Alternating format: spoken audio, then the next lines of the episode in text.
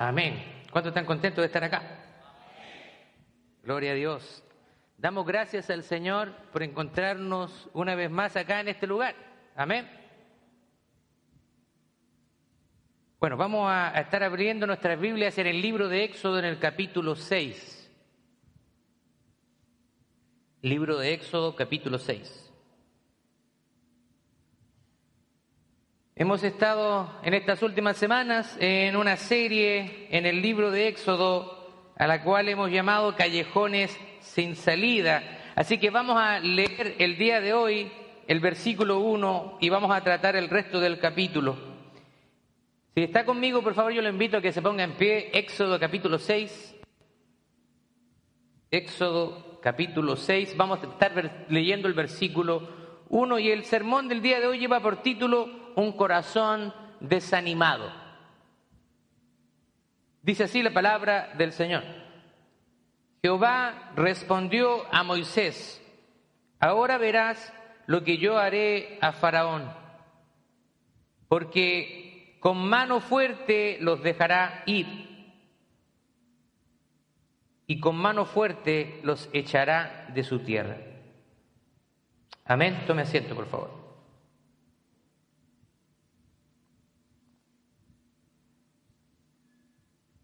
Bueno, para los que nos visitan por primera vez, yo quiero darle la más cordial bienvenida a la iglesia Stinton Church en español. Y a los que ya son de casa, también bienvenidos nuevamente. Es un placer siempre verles cada semana.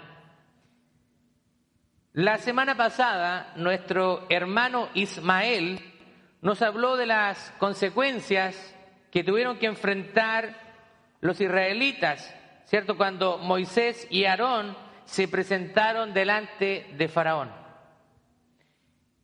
Y Faraón les impuso mayores cargas a los israelitas. Ahora, por una parte, hay una negativa de Faraón de ir a dejar a su pueblo y un reclamo del pueblo ya que sus cargas habían sido aumentadas. Veamos lo que dice el texto en Éxodo capítulo 5, versos 22 y 23, que fue lo que nuestro hermano compartió la semana pasada. Y esto es clave para continuar el día de hoy. Mire lo que dice en el versículo 22. Entonces Moisés se volvió a Jehová y dijo, Señor, ¿por qué afliges a este pueblo? ¿Para qué me enviaste? Porque desde que yo vine a Faraón para hablarle en tu nombre, ha afligido a este pueblo y tú no has librado a tu pueblo. ¿Qué estamos viendo acá? Estamos viendo a un Moisés que está desanimado, está desesperanzado, sin esperanza, está, yo me imagino también un poco confundido. Señor, tú me enviaste para que liberara a tu pueblo ¿Y qué sucedió? El faraón no solamente no dejó ir al pueblo, sino que peor aún les impuso aún mayor carga sobre el pueblo. ¿Qué pasa, Señor? Tú no dijiste que ibas a, a, liberar a tu pueblo y ahora tu pueblo se encuentra en peores condiciones. Ahora, yo quiero comenzar con una pregunta de reflexión. ¿Le ha llovido a usted sobre mojado? Parece que no pasa un problema cuando vienen otros más. Yo recuerdo una temporada en mi vida que las cosas no parecían mejorar, sin embargo todo parecía empeorar. Se viene una tras otra. Quedé sin trabajo, se echó a perder la lavadora, se echó a perder el refrigerador y parecía que nos llovía sobre mojado. No salíamos de una y nos metíamos en otra. Y entonces en esas circunstancias es cuando nosotros empezamos a preguntarnos, bueno, ¿y dónde está Dios en esta situación? ¿Dónde está el Señor? Pero a veces no entendemos que las situaciones que vivimos Incluso esas situaciones Dios las puede utilizar para nuestro bien. para tratar con nuestra vida. Sabe que cuando estaba trabajando en Chile y estaba ejerciendo mi profesión como químico, trabajaba para una compañía y esa compañía, la verdad que mis horarios eran bastante extendidos. Yo llegaba a la compañía cerca de las 7 de la mañana, era una compañía de fabricación de productos químicos y era el último que me iba, a veces llegaba, me salía de la compañía como a las 11 de la noche. Realmente, como podemos decir, yo me ponía la camiseta por la, por la compañía. Un día hubo un, hubo un problema, y por cierto, del cual yo no era responsable, pero mi jefe me dijo, bueno, Marcelo, alguien tiene que pagar, alguien se tiene que sacrificar y yo no voy a hacer, me dijo. Así que me dijo, me duele hacer esto, tú eres un excelente trabajador, pero te tengo que despedir. Quedé sin trabajo. Pero ¿sabe qué? Yo no le he contado la historia que estaba antes de quedar sin trabajo. Mi matrimonio estaba cayéndose a pedazos. Yo estaba enfocado 100% en el trabajo, haciendo dinero, proveyendo para el hogar, pero en mi hogar había un desastre. Con mi esposa no estaban bien las cosas. Incluso habíamos pensado en divorciarnos. Queríamos ya separarnos. Yo, yo no quería llegar a la casa. Y ella tampoco quería que yo llegara. Pero quedé sin trabajo. Y quedar sin trabajo fue lo mejor que me pudo haber pasado. Porque mientras estaba en casa, me empecé a dar cuenta de la mujer que Dios había puesto a mi lado. Y después de no querer llegar a casa, en algún momento se me enciende el foco y digo, ¿qué estoy haciendo? Si yo amo a esta mujer.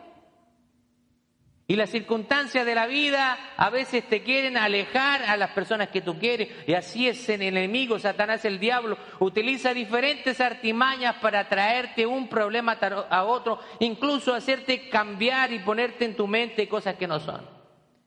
Gracias a que yo perdí el trabajo, recuperé mi matrimonio y recuperé a mi familia. Mientras estaba en ese trabajo, yo llegaba a las 11 de la noche, entonces teníamos a Joel y él estaba durmiendo.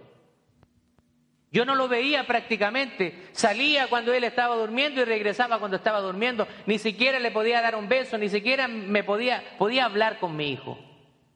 Así que a veces hay situaciones que parece que nos llueve sobre mojado, parece que no hay salida, pero siempre Dios tiene un plan para nosotros. Creo que he observado en muchas ocasiones que cuando las personas se quieren volver a Dios, comienzan a experimentar muchas dificultades. Lo he escuchado miles de veces. Mira, cuando me acerqué a la iglesia parece que las cosas están empeorando. Así que parece ser que la solución es que deje la iglesia. Eso es una mentira del diablo, pero muchas veces lo hemos pensado. Mira, es mejor estar lejos de la iglesia, es mejor estar lejos de Dios. Y ahí el diablo te tiene donde Él quiere tener. Eso es lo que quiero que pienses. Porque cuando tú comienzas a acercarte a Dios, también el diablo comienza a mover a su ejército contra ti. Y va a comenzar a levantar a tu familia, va a comenzar a levantar a tus compañeros de trabajo, a tus amistades y a aquellos que te querían, aquellos que jangueaban, que fiestaban contigo, ahora ya no te ven de la misma manera. ¿Qué te pasó? ¿Te hiciste aleluya ahora? ¿Te volviste un fanático, un religioso? Y esa gente ahora te ve de otra manera y ahora comienza a rechazarte pero es preferible agradar a Dios antes que a los hombres. Así que muchas veces cuando las personas se acercan al Señor, vienen las dificultades, son parte de la vida. Hoy necesitamos cristianos de tomo y lomo, cristianos que sean valientes, no que se vayan por cualquier cosa. Viene la prueba y algunos, ah, no voy más a la iglesia, El hermano Pepito, la hermana Juanita no me saludó, me voy de la iglesia. Los cristianos primitivos sufriendo persecución, siendo lanzados en el circo romano, y usted reclamando porque alguien no le saludó en la iglesia. ¿De qué estamos hablando?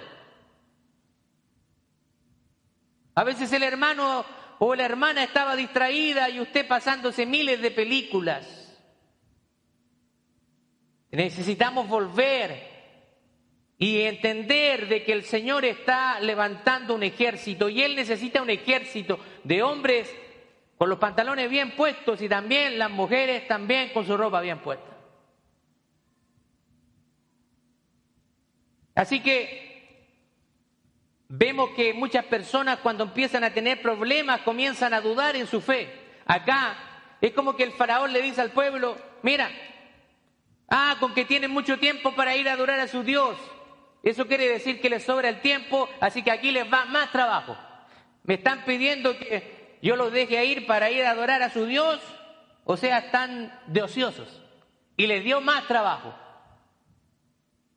Ahora, cuando esto sucede, hay dos respuestas diferentes que pueden surgir. El pueblo se volvió a Faraón, pero Moisés, ¿a quién se volvió? A Dios. Y en esto hay una gran diferencia. Yo creo que no muchas veces no queremos reconocer esto, pero los cristianos muchas veces estamos desanimados. Es normal experimentar el desánimo. Hay momentos donde usted viene a la iglesia y viene feliz, viene contento, viene con todas las ganas y a veces viene a la iglesia pero arrastrándose. No tiene ganas. No tiene ganas de llegar. Que tiene sueño, que hace frío, que está cayendo un poquito de nieve, caen, unos flurries por ahí y ya está llamando al pastor, ¿hay reunión hoy día?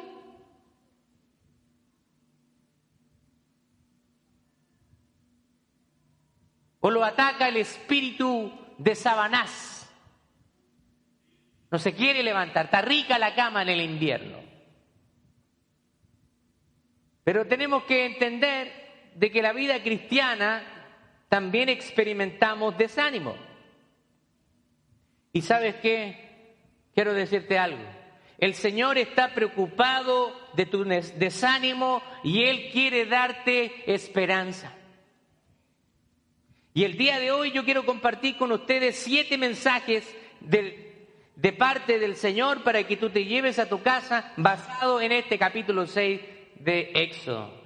El primer mensaje es, tus ojos verán lo que yo haré al que te tiene esclavizado.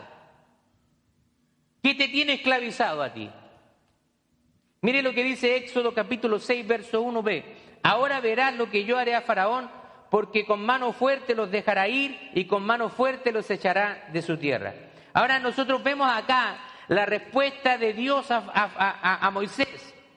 Dice, tus ojos verán lo que yo voy a hacer. Estás viendo derrota, Moisés, pero yo te mostraré la victoria. Ten paciencia, confía en mí. Tengo todas las cosas en mis manos. No hay nada que esté fuera del control del Señor. Pero a veces, cuando nosotros esperamos, enfrentamos dificultades, pensamos como que, oye, Dios tiene que haberse olvidado de mí. O a lo mejor Dios se durmió, no está haciendo su trabajo. Pero Dios no es hombre. Y Él está preocupado de nuestras cosas. Y es exactamente lo que muchas veces olvidamos. Pensamos que a Dios se le han ido las cosas de control. Moisés le está diciendo, mira Jehová, el plan no está resultando. Es como que Moisés le está diciendo, mira, mira, ¿estás seguro que ese es el plan? Porque yo creo, Señor, que probablemente te hayas equivocado. como que Moisés está cuestionando a Dios. Parece que no está funcionando, pero Dios le dice, yo estoy en control. No olvides quién soy yo. Y a veces cuando nosotros nos encontramos en un problema, necesitamos recordar quién es Dios.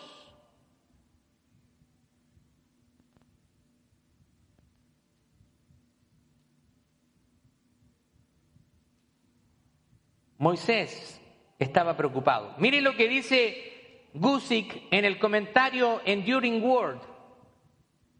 Moisés está desanimado porque estaba demasiado impresionado por el faraón y no lo suficiente impresionado por Dios.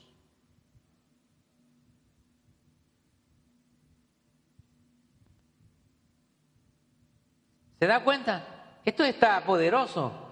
Moisés está impresionado por Faraón, por su grandeza, por sus castillos, por sus pirámides, por sus ejércitos, y está olvidando quién lo ha enviado. Cuando miramos las circunstancias, el problema, en vez de mirar a Dios, realmente no somos conscientes de quién es nuestro Dios. Pensamos que nuestro problema no tiene solución. No, no hay salida, de aquí yo ya no salgo. Pero clama a Dios y Él te traer respuesta.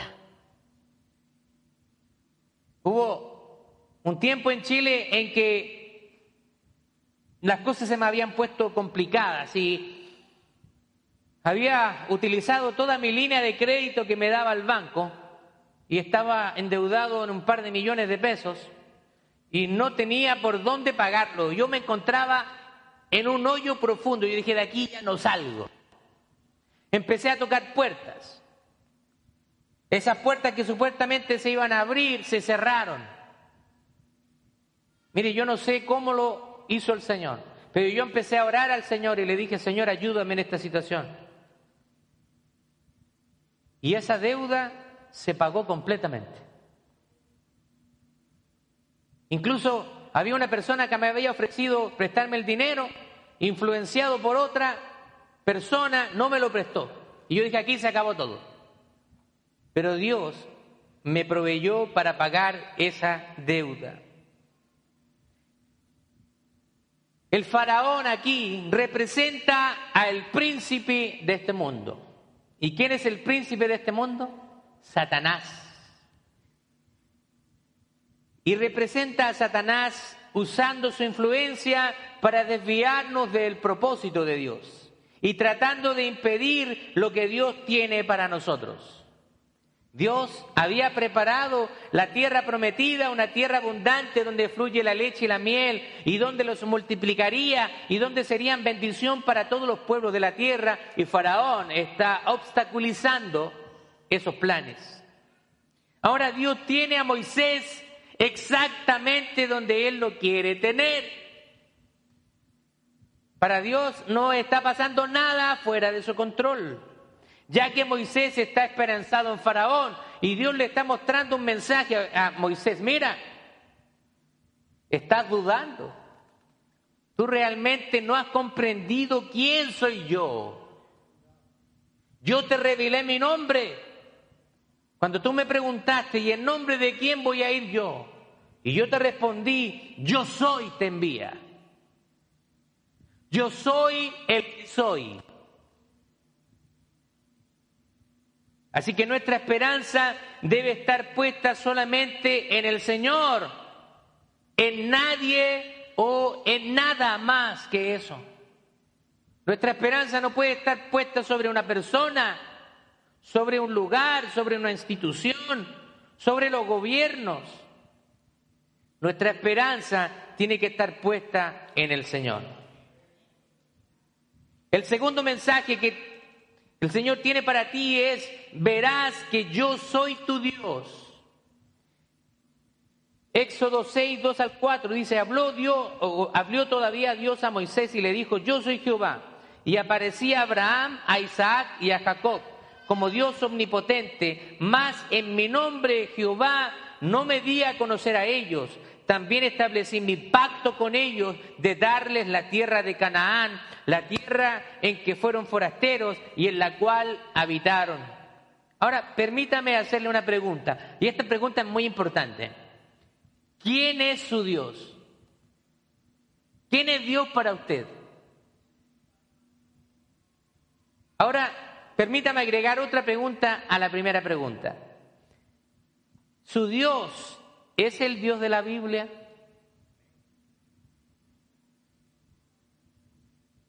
¿Sabe por qué le hago esta, esta pregunta? Porque hay muchas personas que se inventan un Dios. No es el Dios de la Biblia. Se inventan un Dios que es complaciente con el pecado. ¿No? Si nosotros nos amamos, yo no tengo para qué casarme. Love is love, dicen por ahí. Pero el Dios de la Biblia llama las cosas como son. Si tú estás en convivencia, el Dios de la Biblia le llama fornicación. Si tú estás engañando a tu esposa o, viceversa, el Dios de la Biblia le llama adulterio. A la mentira, a la evasión de impuestos, a tratar de obtener beneficios, Dios le llama mentira, engaño. Es increíble cómo en esta temporada de taxa muchos venden sus principios por obtener un par de dólares más. A lo mejor nosotros no te vemos, pero hay alguien que está viendo cada paso, cada decisión que tú determinas en tu corazón. El Dios de la Biblia es un Dios santo, un Dios que no habita en medio del pecado. Es un Dios que quiere transformarnos quiere transformarte de manera integral, quiere impactar toda área de tu vida, quiere impactarte a ti de manera personal, quiere impactar tu matrimonio, quiere impactar tu familia, quiere impactar en el trabajo, que seas un excelente trabajador, quiere impactar tu finanza, quiere impactar toda área de tu vida.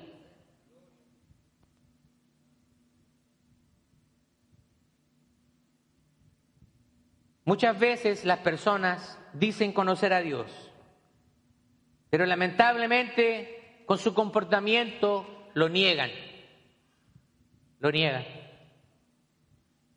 Tercer mensaje, yo soy el Dios que cumple su palabra y sus pactos. Éxodo 6:5 dice asimismo, yo he oído el gemido de los hijos de Israel a quienes hacen servir los egipcios y me he acordado de mi pacto. El Señor no es como los hombres. No es como nosotros que muchas veces podemos fallar. ¿Cuántas veces han habido personas que se han comprometido contigo? Que han tomado un compromiso contigo y no han cumplido y te han desilusionado, te han defraudado. ¿Te ha pasado? ¿O me pasa a mí nomás? Quizás también yo en algún momento he defraudado a alguien. Todo el tiempo hay gente que me pone expectativas. Te invito a la iglesia. No, pastor, mira, nos vemos el domingo, pero sin falta. El domingo estoy por ahí. Y llega el domingo.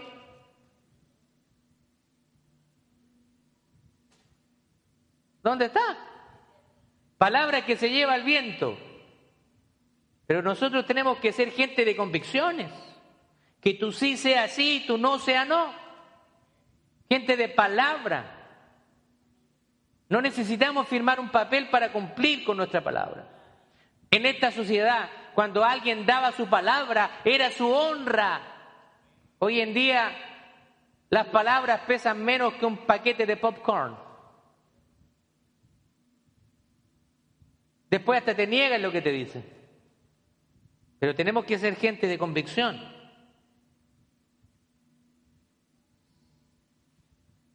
El Señor es un Dios de verdad.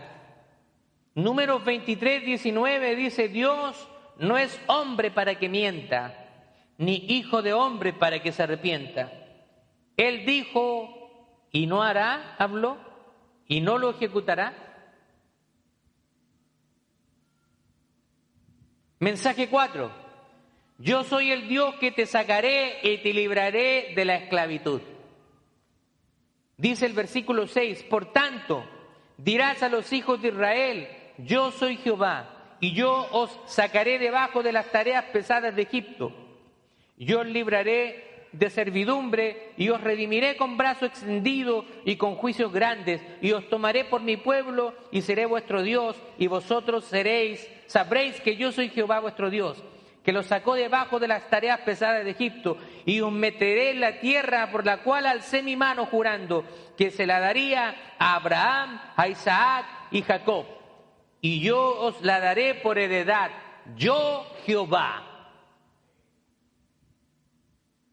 El Señor es quien nos saca de la esclavitud del pecado a través del sacrificio de Cristo. ¿Qué es lo que te está esclavizando? ¿Qué es lo que te tiene esclavizado?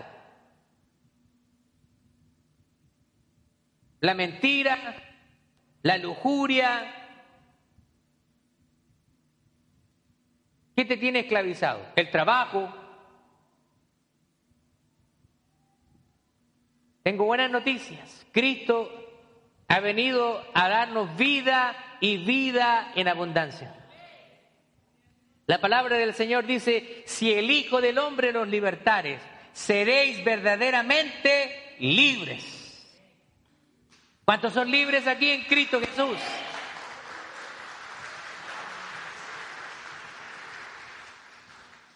Somos libres en Cristo. El quinto mensaje que Dios te entrega hoy es, yo te voy a redimir. Ahora, según la las notas de la Biblia de las Américas, la edición de estudio, mire lo que, lo que, cómo define redención. La redención implica un pago para librar a alguien o alguna cosa. La redención cristiana enfatiza la compra de un esclavo de su antiguo amo, del pecado, de modo que esté libre para servir a su nuevo amo. La muerte expiatoria de Cristo por medio de su sangre derramada es el precio del rescate por la redención del pecado de la humanidad para Dios.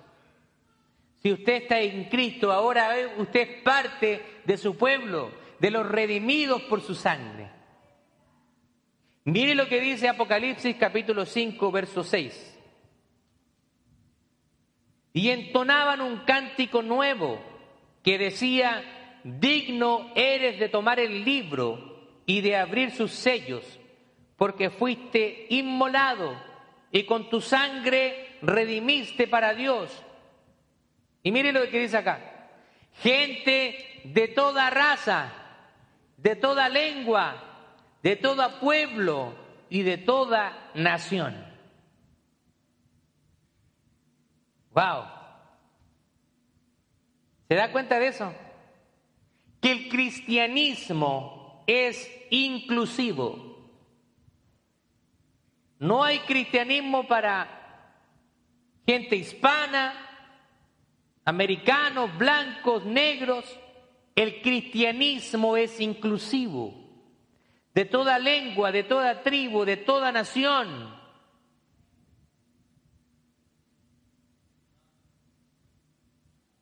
Damos gracias al Señor, que uno de nuestros valores como iglesia, parte de nuestro ADN es la diversidad.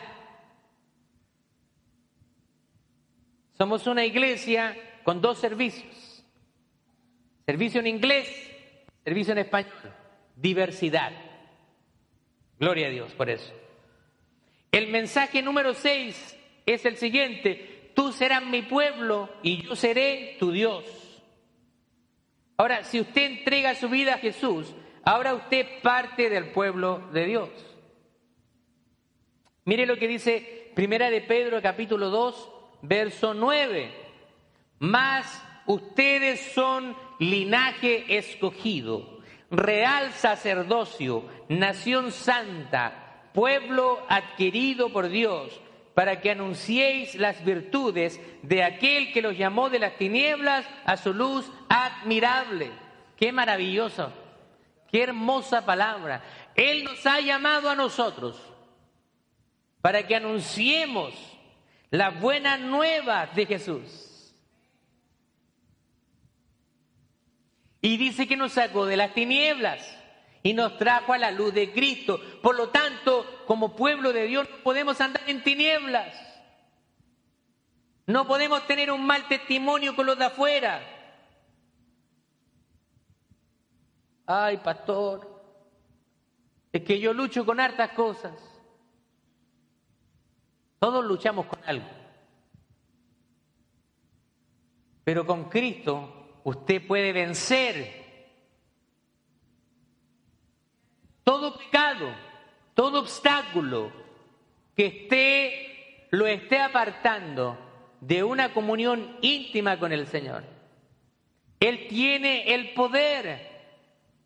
Ayer compartíamos en la casa de nuestros hermanos Cristino y Esmeralda, y yo le contaba a algunas personas que estaban ahí, yo luchaba con muchas cosas en mi juventud. Una de las cosas que luchaba era con el vicio del cigarrillo. Y cuando yo me convierto, Dios empezó a tratar en mi vida. A veces no comprendemos todas las cosas inmediatamente, por supuesto. Entonces yo salía de la iglesia y prendía un cigarrillo. me le parece loco ahora, pero prendía un cigarrillo y mi esposa, que en ese tiempo era mi novia, me decía, apágalo, apágalo. Te van a ver los hermanos de la iglesia, apaga el cigarrillo. Y yo le decía, pero ¿qué, pasa? Le decía, ¿qué hay de malo? Porque yo no entendía. Era un neófito, era un recién convertido, no, no sabía ni siquiera ningún libro de la Biblia. Pero ¿sabe qué? Yo había luchado con el cigarrillo. Antes de ser cristiano yo lo había querido dejar y no podía dejarlo. Pero cuando Cristo llegó a mi vida, de un día para otro no me di cuenta y ahora el cigarrillo me empezó a dar náuseas y no, ya me molestaba incluso la gente que venía pasada a cigarro. Y tengo un olfato muy sensible. Como químico lo he desarrollado, así que podía oler a alguien que había fumado a metros y ya era algo que me molestaba. Y Dios me sacó eso. Dios puede romper las cadenas del pecado, de los vicios, él tiene todo el poder para transformar la vida del hombre y de la mujer. Así que ahora nosotros somos nación santa, somos un pueblo que ha sido llamado para mostrar al mundo que Cristo cambia. Así que con nuestra vida reflejemos que Cristo vive en nosotros, porque lamentablemente a veces hay personas que no son buen ejemplo de Cristo. Y a veces esas personas, la gente del mundo las utiliza como ejemplo. ¿Yo qué voy a ir a la iglesia? Si mira a mi vecino, va a la iglesia, se pone bonito, todo, la falda más bonita, y aquí son los terribles. Se tratan a grosería, llueven los sartenes, los platos, y después llegan a la iglesia como si nada. Seamos un reflejo realmente de personas que se esfuerzan por vivir en santidad. No somos perfectos y lo sabemos. De hecho, acá nuestro eslogan es, no se permiten personas perfectas. No perfect people allowed. Pero recuerde, el no ser perfecto no es una licencia para pecar. Ese eslogan tiene la idea de darle la bienvenida a todas las personas, pero queremos verlas siendo transformadas. Recuerdo que incluso cuando nosotros queremos justificar las cosas, vamos a buscarle la quinta pata al gato, le vamos a dar la vuelta. Recuerdo hace un tiempo atrás, una persona era bastante iracunda para venir a la iglesia, faltaba, venía un domingo, faltaba dos. Y yo le dije, hermana, ¿por qué usted es tan inconstante con las cosas del Señor? Y sabe lo que me respondió, pastor, pero si aquí no se aceptan personas perfectas. Yo le dije, claro, ese eslogan tiene el sentido de que nadie es perfecto, pero vamos siendo perfeccionados en Cristo. Y la responsabilidad y el compromiso es parte de esa transformación. Así que siempre cuando nosotros queremos justificar las cosas, vamos a buscarle la quinta pata al gato. Vamos a tratar de justificarnos. Pero Dios es el que conoce los corazones. Mensaje número siete y último mensaje. Yo te daré herencia. Somos herederos a través de Cristo. Mire lo maravilloso de esto. A través de Cristo somos coherederos de las cosas que Dios tiene para Cristo y nosotros somos coherederos con Cristo. Mire lo que dice Romanos 8:17. Y si somos hijos, somos también herederos y herederos de Dios y coherederos con Cristo. Si es que padecemos juntamente con Él, para que juntamente con Él seamos glorificados. Somos coherederos de Cristo, con Cristo. También somos hijos por adopción. Pero a algunas personas no les gusta esta parte. Si es que padecemos juntamente con Él. No, desde que yo soy cristiano las cosas me han venido ahora peor, no. No, si se supone que ser cristiano es vivir una vida totalmente feliz, sin problemas. A los cristianos nos dan el seguro del carro más barato, nos llega el agua de la luz más barata por ser cristiano. Vamos a pedir préstamos, nos dan intereses más bajos por ser cristianos. Los cristianos no nos enfermamos porque somos cristianos. Eso es un evangelio falso que te han predicado. Los cristianos también enfrentamos dificultades. También nos afecta la inflación, también nos afectan los virus, Mi esposa hace un par de semanas atrás, ahí con el COVID-19.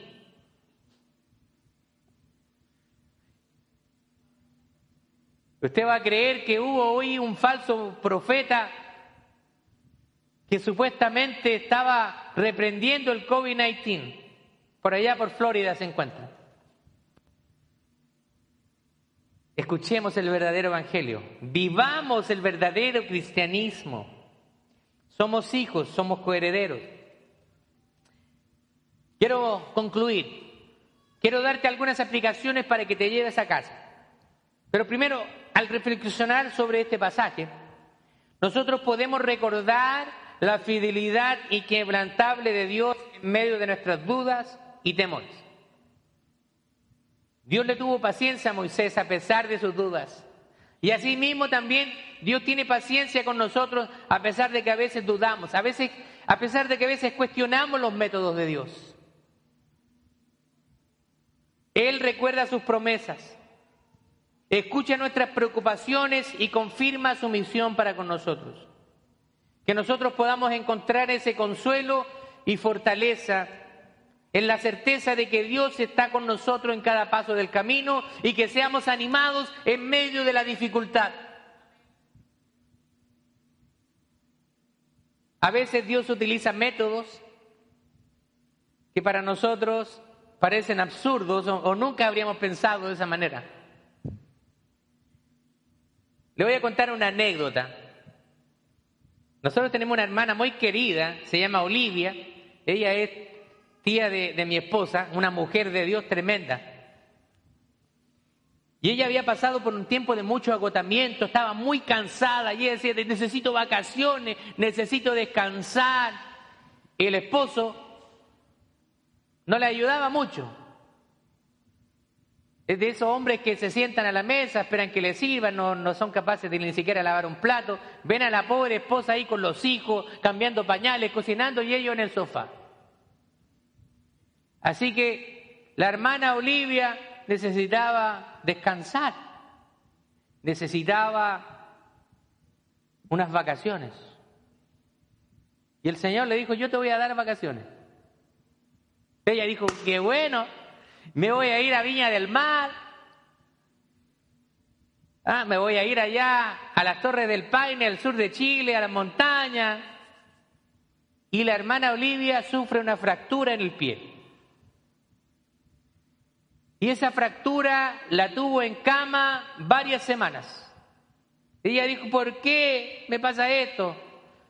Bueno, ella estuvo en cama, el esposo le llevaba desayuno, almuerzo, cena, la atendía y la hermana Olivia estuvo varias semanas en recuperación y ahí entendió, ah, Señor, tú sabías que si a mí me daba, me, me tomábamos vacaciones, iba a necesitar vacaciones de las vacaciones y en las vacaciones iba a tener que estar atendiendo igual a mi esposo.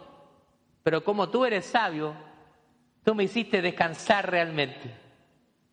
Se da cuenta que los métodos de Dios son completamente los métodos humanos.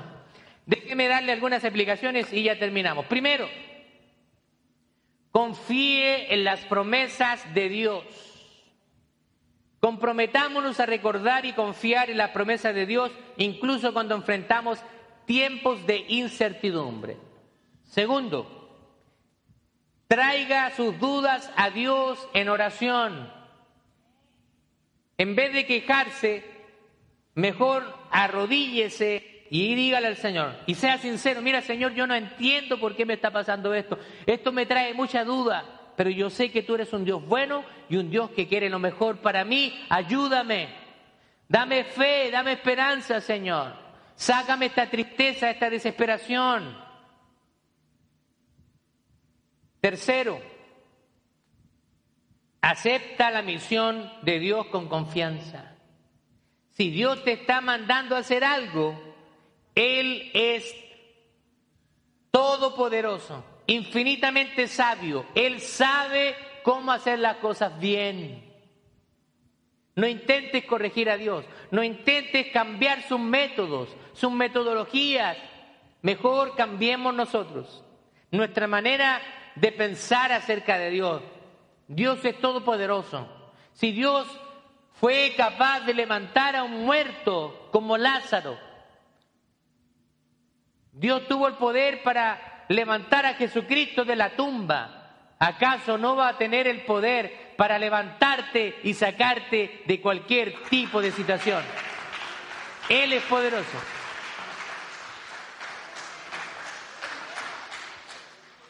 Nuestro Dios es un Dios fuerte, un Dios todopoderoso, un Dios para el cual no hay nada imposible. Porque para Dios todo es posible. Póngase de pie, vamos a orar al Señor.